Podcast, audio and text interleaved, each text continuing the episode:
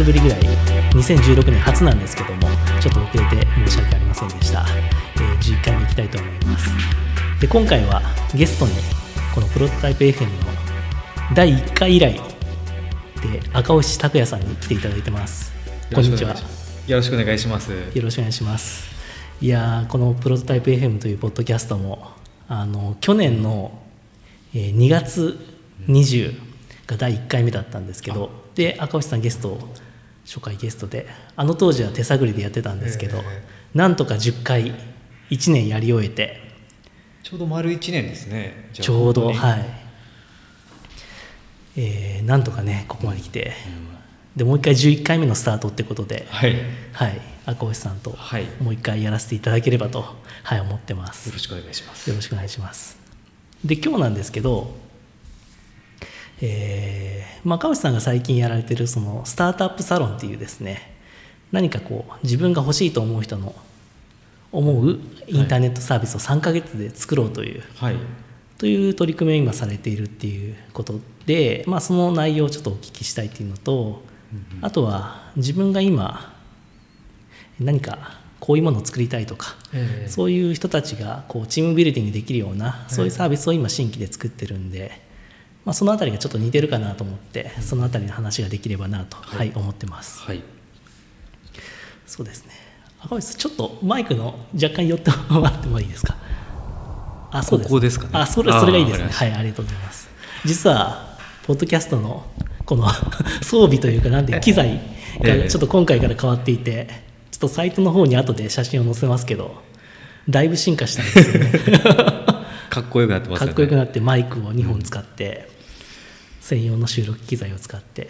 で第1回目の時は本当に Amazon で1500円ぐらいで買ったマイク1本を PC につなげてやってたんですけど今はちょっとねもう数万円以上使って、うんうん 機材になると、まあ、1年ぐらいやってハマるとこんな感じになるよっていうことなんですけども。かなり上り調子で。はい、来てます。よかったですね、ええ。だいぶ音も今回はいいんじゃないかなと、はい、思ってます。楽しみですねこれはい聞くの。楽しみですね。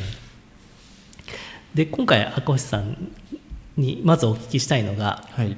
このスタートアップサロンということなんですけども、まあ、赤星さんのこの会社のサイトに今載ってますけれども、はい。これは具体的にはどういう取り組みなんでしょうかね？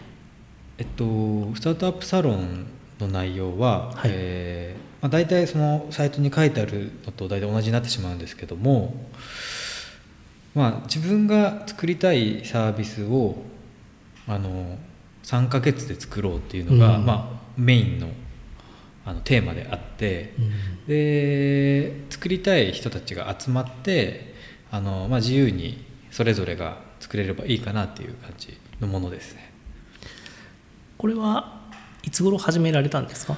と去年の、えー、とに12月ぐらいにちょっと募集ツイッターとかで募集をかけて、はい。で3人ぐらい集まったらやってみようかなと思ってたんですけどあのんそ何件かあのぼ応募があってで結局、え5チーム集まってでそれを今年の1月頭から、えー正式にスタートしたという感じですね。おなるほど。うん。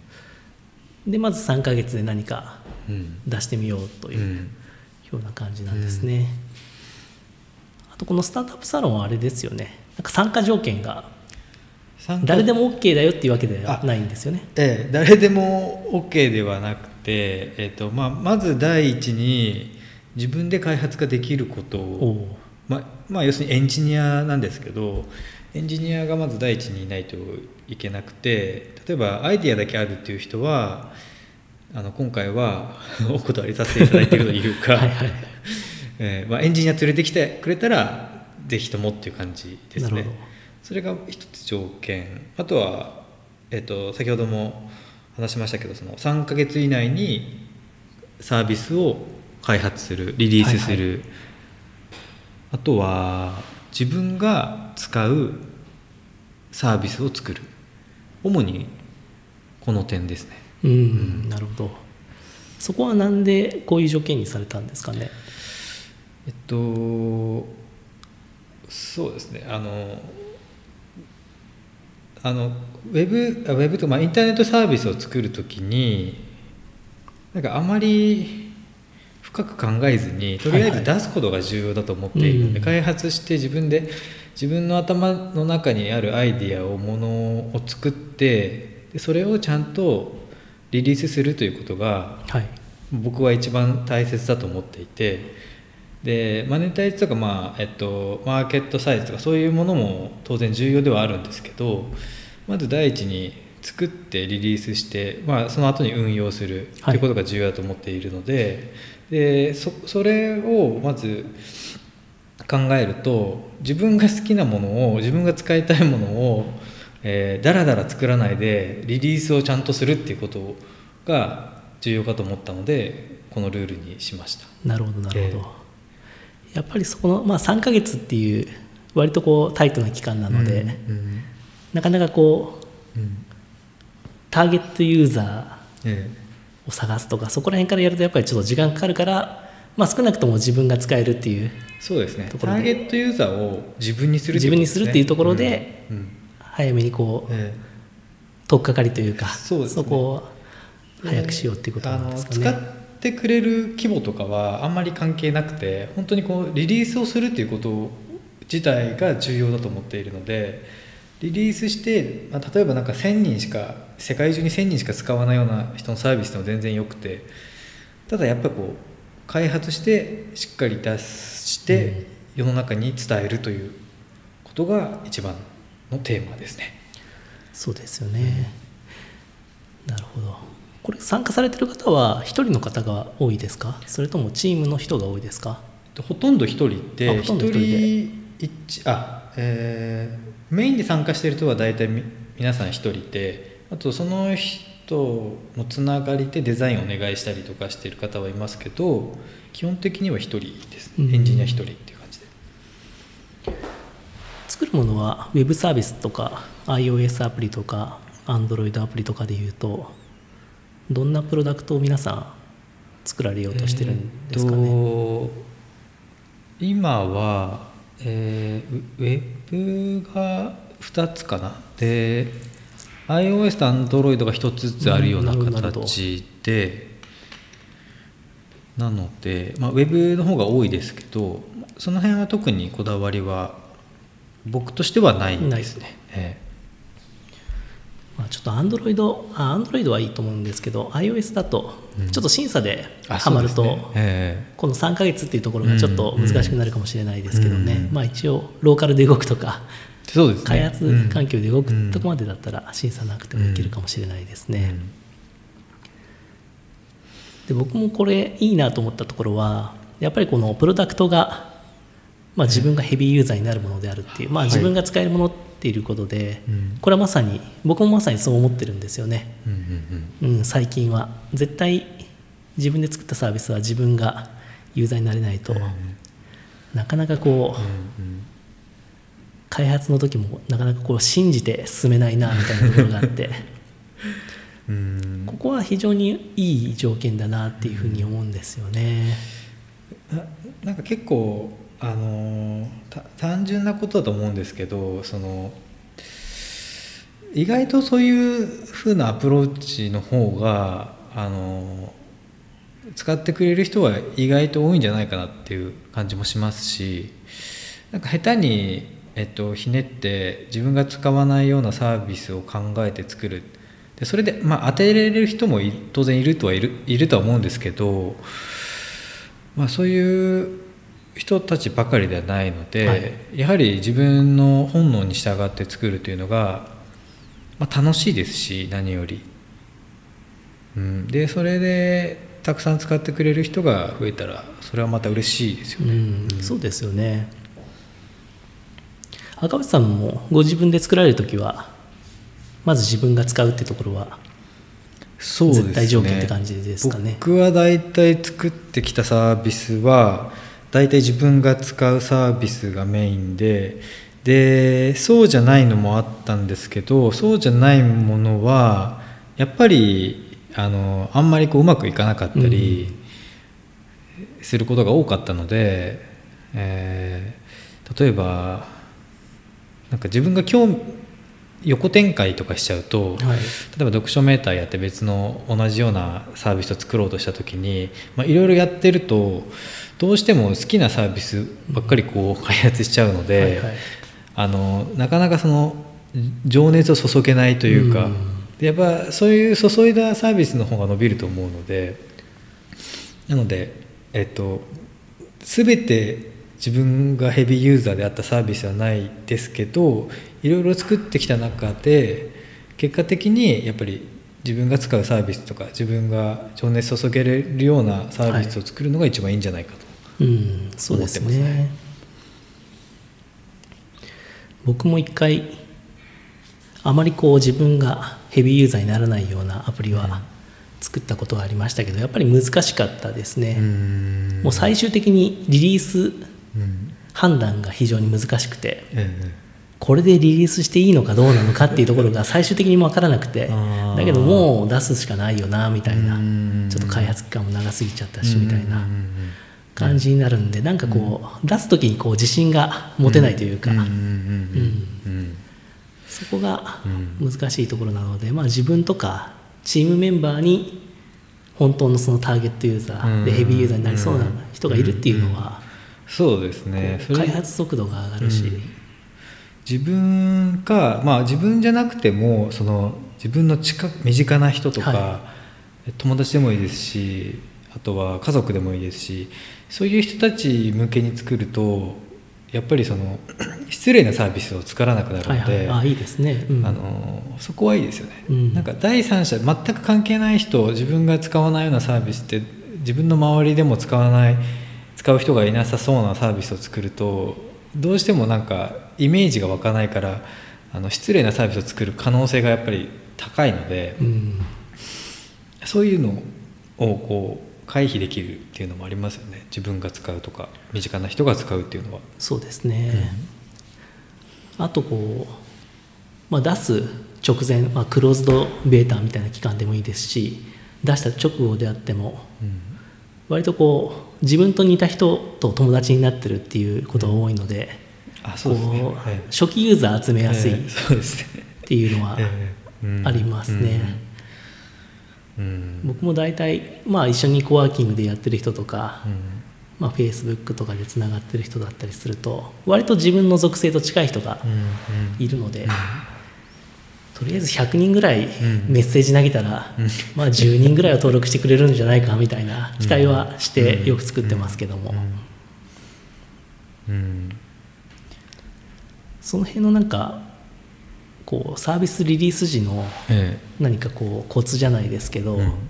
何かこう特にこう個人サービスとかでやってるとどうやって最初のユーザー集めるとか、まあ、最初のこう使ってくれる見込みのあるユーザーにこう集客面とか、うんまあ、困ってる人多いと思うんですけど、うん。まあ、その辺って何かコツがあったりしますかね？そうですね。えっとなんか今回このサロン、えっと、始めるにあたっていろんな人の話を、まあ、結構聞いてたんですけどその質問が結構多くてであと皆さんあのあまり宣伝とかもされてないみたいでなので僕は、えーとまあ、当然作ったらちゃんとその外に出すというか宣伝をしっかり、まあ、ある程度するっていうのはちゃんとしようと思っていて、まあ、基本的なところですとあのプレスリリースをしっかり出すとか、はいあとはその山本さんおっしゃったようにその友達とか えーと知り合いにメールしまくるとか、あとは昔ですと mixi コミュニティに投げるとかとりあえず使ってくれそうな人のところにあの投げてみるっていうことはやってみましたね。うん。そうですよね、なんかいいものを作ってとりあえずうん。公開しておけば誰か使ってくれるだろうだとなかなか見つけてもらえないなですからね。で今でしたら直接あのツイッターとかでその使ってくれそうな人とかなんか影響力ありそうな人に直接投げることも当然できそうですし、そうですね。ツイート検索でうん、何かこうこれに困ってるみたいなそのキーワードで調べてうん。直接こうツイートしてもいいですしね。で多分なんかあのうざいっていう人も当然いると思うんですけど、はい。やはりそこはなんか乗り越えないといけないような壁の一つだ,、だと思うので。なのであのとにかく作ったら宣伝を宣伝というかまあちゃんとローンチするということ。をそうですね。そこ含めてローンチですからね、うん。今回のスタートアップサロンもやはりその作って、えー、とちゃんとリリース、まあ、ローンチするっていうことを最後の、えー、とまあゴールとしているのででローンチするってことはあのちゃんと形を整えないといけないのででローンチしないすることがもあの最終的にないとやはり途中で挫折してしまったりなんかプログラムだけ書いてあのデザインとかなしで自分は使えるけどえっと傍から見たらななんかデザインがないからよくわからないとか、そういうので終わっちゃうことがあるのででやはりその人の人の前に出すっていうところまでちゃんとやるっていうのをやりたいですねこここれそうですよね。ここでは。はい。意外とみんなトップページとかうん。使い方の説明とかはい。意外と読まれてるっていうことはありますからね、あとはなんで開発者がこれを作ろうとしたのかみたいな。あそこら辺の思いみたいなところは、うんうん。意外とそこに共感してちょっと今はヘボいけどとりあえず使ってみようかなみたいな 人もいたりするので、うんあまりこう恥ずかしがらずにうんなんかそこら辺をさらけ出してうん。やるのはいいのかなとうん。思いますよね。僕もでも最初プロプレスリリースとか書きましたけどうん。まあ全く何も反応なくて 自分の個人ブログにこんなサービス出したよみたいなことを書いても全く反応はなくて。今思うとやっぱりこう伝え方があまりうまくなかったというか、ん。こんなことができるサービスですみたいな感じで、うん。あまりこうこういう問題に困ってませんかとか、うんなんかそういう問題解決するサービスじゃなくて、うんなんかこんな機能があるんですよみたいな、うんその羅列だけ箇条書きで書いたようなリリースで、うん。確かにこれだと使われないよなと、うん今見返すと分かりますけどね、うん。そのプレスリリースの、まあ、書き方というかもうその通りその、まあ、タイトルとかプレスリリース出す時もおそらく今だとまあ今だとまあ LINE とかメッセとかあるかもしれないですけどメールでも受け付けてるのででメールで流す時はタイトル開いてもらわないと始まらないのでね。タイトルをどうするかとかそういうところもしっかり考えてやるといいですよね。開いてもらってちゃんと読んでもらってニュース記事にしてもらいやすい情報をちゃんと置いておくとか、うん。そういうなんか、うん、気遣いっていうのができるとちょっとずつピックアップしてもらう可能性は高まってくるような。そうですね、ううん。メール件件名というかタイトルはうん。すごく重要だと言われますよね、あと僕なんかもら僕もなんかたまにそのあのプレスリリースもらうこともあったんですけど、はいはい。あの例えばあのなんだっけな。僕はあんまりこうあ Mac を使ってるのであの Mac でひあんまり使わないようなソフトウェアの添付とか来るともう開かないんですよそこで。ひひ開い開いて持ち化けとかしてると終わっちゃいますし、でそれだったら例えば PDF とか,、はいはい。なんかこうどの環境でも見れるとか、あのスマホでもちゃんとこう読みやすいとかなんかそういうところを少しでも気遣うといいですよね。うんそうですね、読む人はなかなかこうエンジニアじゃエンジニアじゃなかったりしたりするのであまりこう専門用語を使いすぎるとか、そうですね。これこの用語みんな知ってるよねと思っても全然知らなかったりする可能性はうんあるので、まあ一回身近な人に読んでもらうとか、そこら辺の反応を見るのもいいかもしれないですけどね、まあ、あとはプレスリリース出すなんか曜日とか時間帯もうん。僕は昔なんか水曜とかなんだっけななんかお昼がいいとか なんかそんな情報は聞いた気がしますけど、まあその辺はあんまり。うんうんまあ金曜とか金曜の夜とかはねさすがにダメだと思うんで、うん。まあ、そこら辺もこのぐらいだとうん。記者さんたちもうん。活動のうん。してる時間帯だろうなみたいなその時間帯を見てやるといいんじゃないかなと思いますけどね。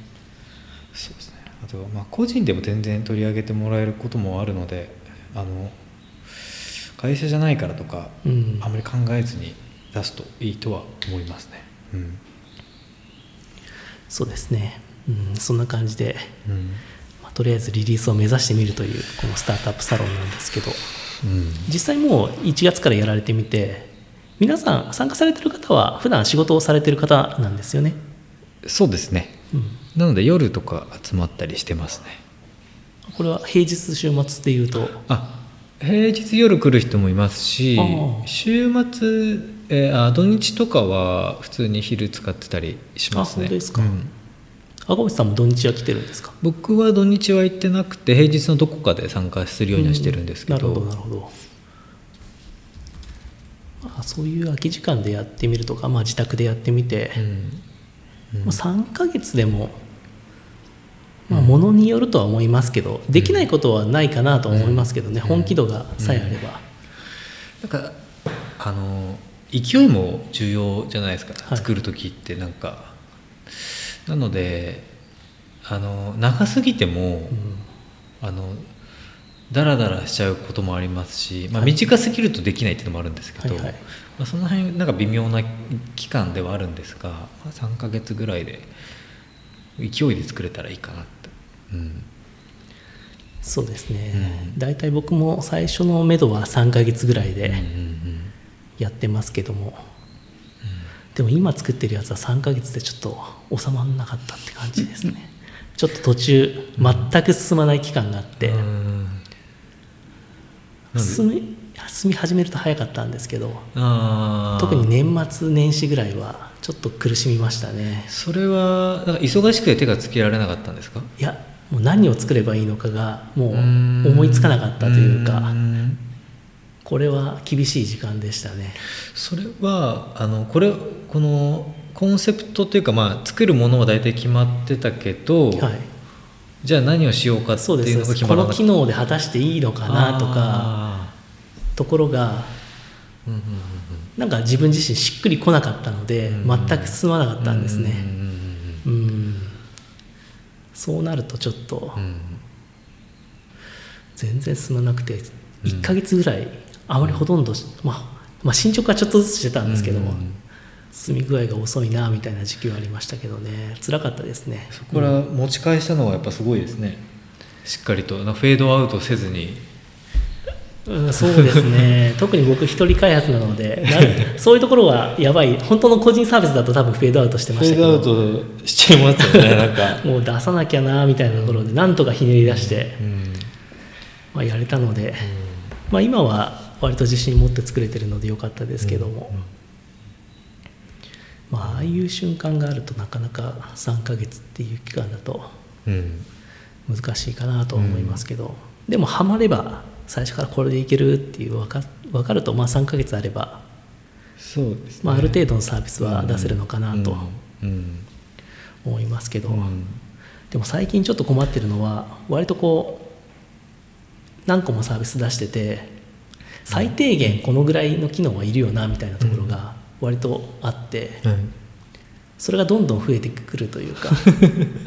昔はなんかメール通知機能とかえなんでなんでしょうね。えううんんなんかちょっとしたこうチャット機能みたいなやつとかうん全然なしでうん。出せてる時期はあったんですけど、うん今はなんかこのぐらいは最低限ありだよなみたいなところがどんどんこう積み上がっていって、うん。まあ、前回のサービスでうまくいったポイントとかもどんどん増えていくので、そこら辺のうん最低限レベルがちょっとずつ上がってるっていうのはあって、ううんんそれでちょっと工数は増えてるなというところはありますけど、昔ですとまあ単純にその機能を知らないっていうのもあるかもしれないですしなんかそのいろいろ作って年齢重ねていくといろいろこうし知ってしまうことも多いので、そこをこうあの本当に入れなきゃいけないのかあのい必要ないのかっていう判断をしなきゃいけないっていうのそう判断わかんないですけどね。また難しいですよね。あの知らなければもうあのそれ悩むことすらないので。そうですそれ作るうん。技術力がないとか、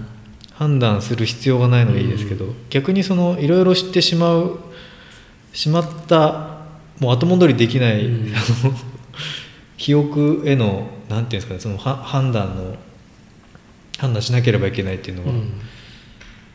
うん。でもそうですね。若い頃はだから本当に、まあ時代も違うんで昔ですと例えば PC だけでいいとか。はいはい。けど今ですと当然、まあ、ピまあモバイル中心だと思いますけどモバイルただ PC もあのデスクトップとかそういった PC 系のサービスもあるんでしたらそっちも作らないといけないとか、でアプリもなんかあったりするしでいろいろと作らなきゃいけないのがたくさんあってでどどこに絞ってやるかっていうのも考えないといけないので。そうですね、うん。まあ、やることは増えてきてますよね、うん。うん。だけどその分開発をそこら辺を楽にするようなこうサードパーティーのサービスとかもどんどん出てきているので、まあ、そこら辺を今回のサービスじゃでは使ってみるかとか、うんうんってやっていくとちょっとずつ楽になっていったりもしますけども、いろいろやっていくとその自分の引き出しがいろいろ増えてくるので、えー今回はこれとこれを組み合わせてやるとか、うん。その引き出しをだ出してつ使うというのがあるとあのスピードも上がりますよねそこは。そうですね、うん。前前のサービスで開発した機能をまるっとこっちに持ってきてとか。そうですそうです、うん。そこら辺が飽きずにやるうん。コツというか、うん。もう毎回これやんなきゃいけないのかみたいなのを 書いてるとちょっとうん。疲れちゃいますからね、うん。ちょっと新しいやり方で書いてみようかなとかうん。するといいのかなっていうふうには思いますけど、うん。うん。ちなみにこう赤星さんなんか自分で作られてはないんですか？僕は今のところは作ってないですね。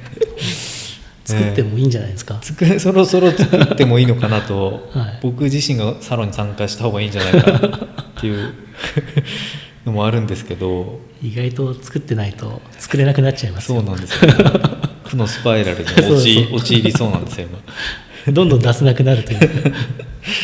うん。今年1本ぐらい、まあね、去年も同じようなこと言ってた気がしますけど、うん、あとはこのスタートアップサロンの人たちの中に混じって、はいはい。やるとかでもいいえーですよね、あのちょっと力熱量をいただきながら、はい。うん、ややりたいなとは思いますけどね。うん。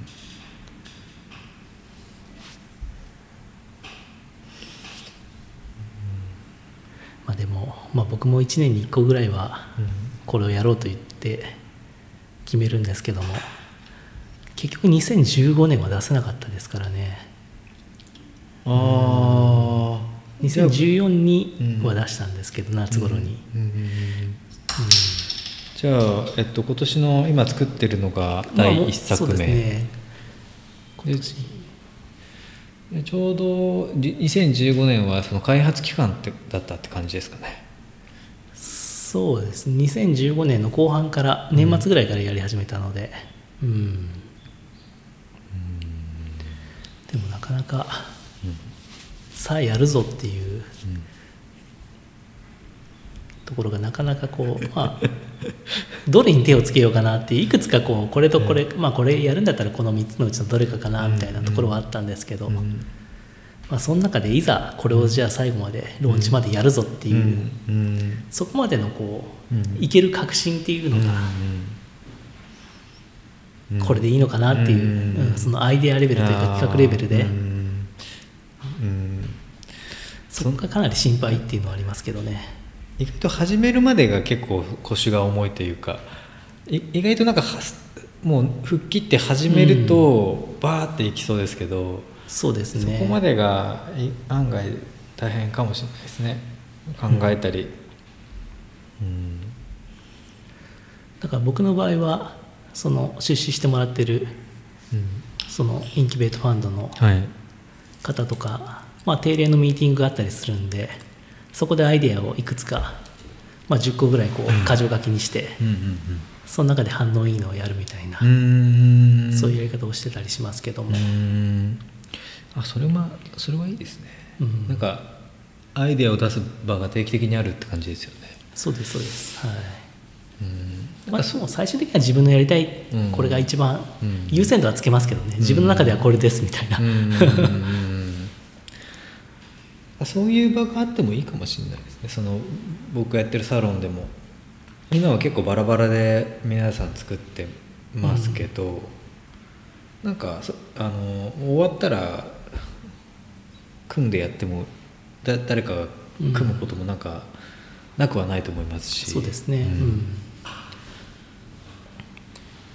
まあいろいろアイディアあって自分のアイディア、まあ、自分の考えてること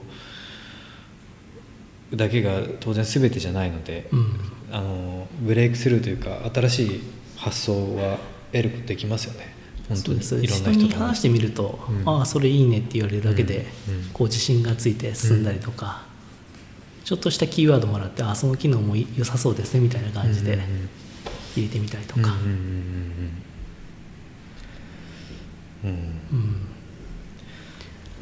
でも実際物見ないと、うん、物見せないとやっぱりみんな分かってくれないっていうのはありますけどねアイデアレベルでえあ思ってたのと違うなみたいな、うん、言葉でこう文字で見るのと実際にこう画面とか手で触ってみるとなんかちょっと感じが違ってたりもするっていうのもあるし、あとやっぱりあのプログラムかけるでしたらまあ好きなものをとりあえず作ってみて反対されても、まあ、賛成されてもいいのでなんか作ってみるのが一番一番だとは思っていて、うん、で間違いなくあの自分の自分自身の名刺というか履歴書にもなるので何ができるかっていうのははっきりするので。そうですね、うん、でもなんか10個ぐらい作って10個全部失敗したでも、うん、それはそれですごく面白いしそういう話すごい聞きたいと思いますし、うん、10個考えて10個ややってない人よりかは、ま、間違いなく面白い人だと思うので。そうですね、うん、赤星さんもご自分のこうサイトは赤星拓也 .com がありますけど、ええ、ここで全部書かれてますもんね大体そこですね、うん、これまでに開発したウェブサービスはこちらっていうのがあって、ここに全部載ってるの。これいいですよね。このポートフォリオ独自ドメインもあるんですけどまあなんか気まぐれですよね。なんか読書メーターとかはサブドメインで作りましたし、はい、うん。なんかドメイン取ってやったのもありますし。対して昔のサービスで例えばこうもうほとんど何もメンテもしてないんだけど、ドメイン更新料だけ払ってるみたいなのはあったりしますか？それは結構そのタイミングでクローズしちゃうんですけどね。もうこれいいやと思って。けど多分会社でもう運用したので、はい、それは全部移動しちゃってるかもしれないですね、うん、なるほど、うん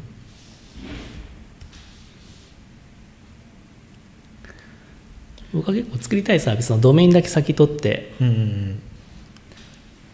やる気になるでも結局使わなくて1年で何も使わないドメインだったみたいなこともあったりしますけど。僕何があるかな。最近ドメインであのなんとか .jp みたいなあそこの部分がいっぱい選べるじゃないですか。あそうなんですか。JP の前ですかああ JP だとドット JP のとか。あえっとドット JP のところ。あなんとかドットコム。そうです。ドットコムとかドットなんでしょう。ドット IO とか。いろいろ出てますよね、はい、あそこがなんかドット東京とかドットなんとかとか ドットカンパニーとか。あそこら辺であこんなドメインあるんだったら、うん、ちょっとこのドメイン使ってサービス作ろうかなみたいな、うんドメイン先に決めて何かやるっていうのも、うん。うん、なんかそれはいいですよね、うん、なんかそのあのドメインを取ってやるっていうのはそのサービスを出す時のイメージをして作るっていうのはなんか一つありかなと思ってて、うん、なんかサービスプレスリリースする時にキャッチコピーをな何にするかとか、はい。えー、と考えて要するに一言でそのサービスのあのことを伝えるみたいなことをまず考えてでそこに沿って作るっていうのもなんかいいアプローチかなとは思いますね。それがあると、まあ、ある種そのブレないと思うので初めに、えーど何を出すかちゃんと決めてうん。キャッチコピーも決めて、そのサービスの肝をぶれないように置いとくっていう感じですかね、ドメインもなんかそれに近い気その一部ではありますよね、ただまあ個人でやってるとうん。下手なの取っちゃうと本当に高いのありますからね。結構ありますよね。1万円とか1年で取られちゃうようなやつもあったりするんで。まあその辺はほどほどのやつにしといてもいいのかなっていう、うん。あ1万円もあるんですね。はい、この僕今このプロトタイプ FM の .fm はそのぐらいしますよ確か、1万円しなかったかな。確かでもそんな安くなかったですよ。ううん。ん。昔イインとか流行りましたけど、あインも流行りましたよね。最近 IO すごく見ますね。いろんなサービスで。た IO、ドット .io っていうの。うん。ドット .me とかっても流行りましたけどね。ありましたありました。うん。でも最近本当多いですよ。いろんな使えるドメインが。うんドメインから探すっていうのもありですね。自分のやることを。はい。ドット CEO とかあります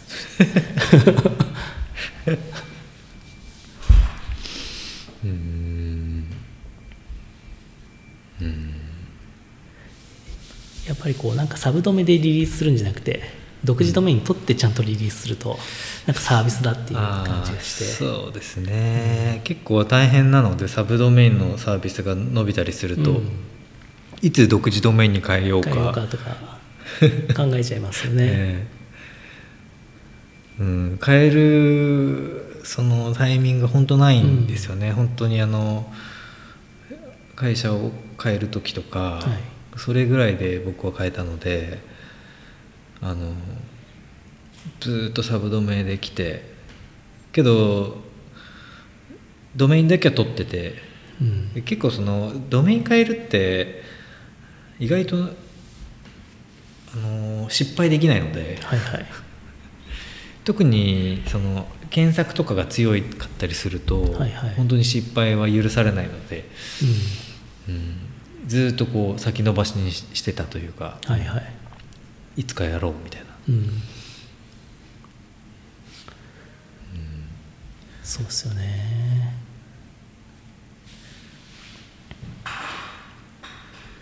まあでもこのスタートアップサロンから。うんこれなんか発表とかされるんですか？こんなのが出ましたよって発いう。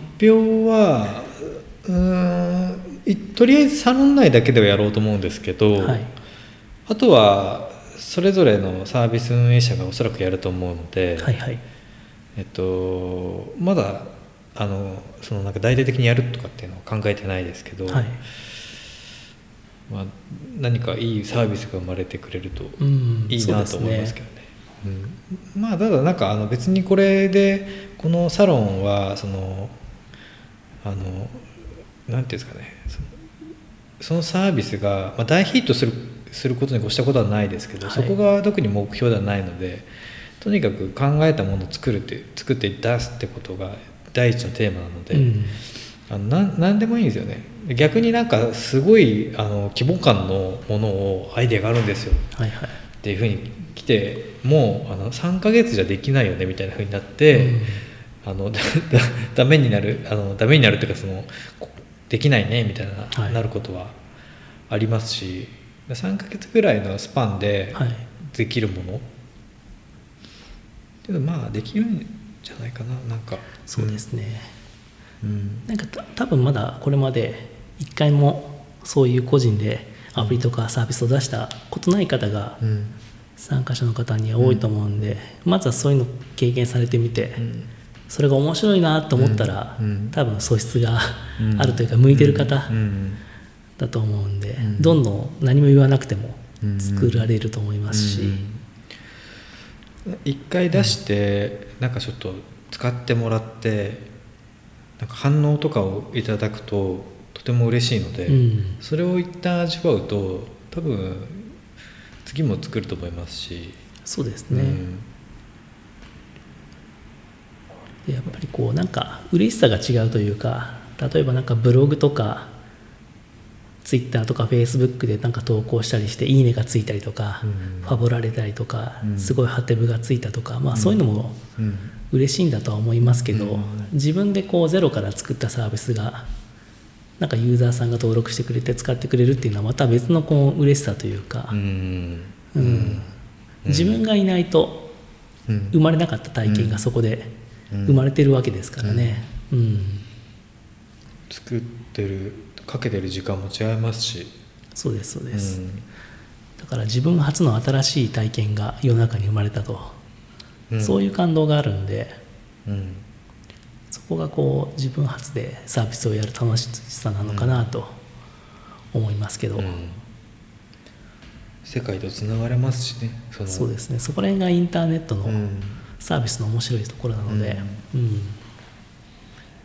だからそういう人たちが増えると、うん。まあ、もっと面白いものが増えてくるだろうなと思いますね。単純になんかそのネットを使うと、まあ、世界中のネットユーザーにこう通じることができるのではい。もう少しその気軽になんか、まあ、ネタでもいいんですけど気軽にそういった面白いツール面白いものがあるのインターネットって面白いものがあるので、はい。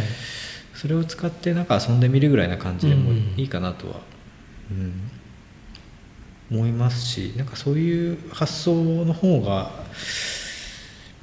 まあお金になるかはちょっとわからないですけど、はいはい。面白いものが生まれるんじゃないかとは思いますねそこは。うん、そうですよね。結構その例えば、えービジネスプランを考えてとか、はいお金が儲かりそうなものを考えてとかってやると、えっと、おそらくそういうことを考えてる人ものすごいいると思うので逆にもう自分自分の好きなのだけを作るみたいなのだと、ままあ、ある意味ライバルがもういないみたいな。そうですね、まあ、対象は狭いかもしれないですけど、えまあ、ハマる人はすごくえいるかもしれないっていう、うん。うん。うん。そうですよね。まあそこが最初うん生み出せると楽しいですよね。うん、なるほど。そんな感じで。はい。スタートアップサロンじゃあやられてるということではい。そうですね。なんかサービス作りたい人がいれば。ぜひ。ぜひ。ですね。ここサイトに載せておきますので。これはいつでも募集はされてるんですか？今はしてますね、うんええ。でそのサービスを3ヶ月以内に作るというまあそのルールさえ守っていただければ特にあのお金もかかりませんし、はいはい。オフィスも自由に使っていただいて構いませんのでうん。ぜひとも。いれば。こちらの赤星さんの、あ赤星？さんあこれさっき言ったドメインの話で言うとドットカンパニーじゃないですか？これドットカンパニーですね、ええ。ドットカンパニー取られてますね。赤星ドットカンパニーカンパニー。これが赤星さんの会社のサイトなので、ええ。こちらにスタートアップサロンというはい。リンクがあるのでここから応募できるということですねはい。じゃあ興味ある方はぜひということで。はい、はい。よろしくお願いします、はい。じゃあちょっと前半はこんな感じで、はい。終わりたいと思います。はい。ありがとうございました。ありがとうございます